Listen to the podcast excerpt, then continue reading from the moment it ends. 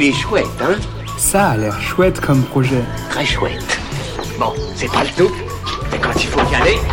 Ce qui est vraiment chouette, c'est de se replonger un peu dans les classiques de la littérature. Ce qui est encore plus chouette, c'est de se plonger dans des œuvres moins connues qui ont marqué l'histoire de la littérature au féminin. Aujourd'hui, je vous présente le projet de deux sœurs, Flora et Zoé. Elles sont toutes les deux issues du monde de l'édition, de la recherche et de l'enseignement et ont décidé de lancer les Prouesses, une maison d'édition associative et indépendante.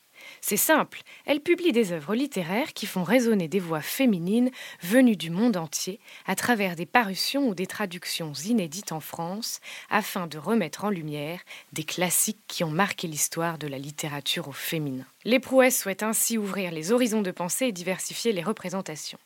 Pour découvrir leurs autrices et soutenir cette belle maison d'édition, rendez-vous sur Ulule jusqu'au 5 novembre.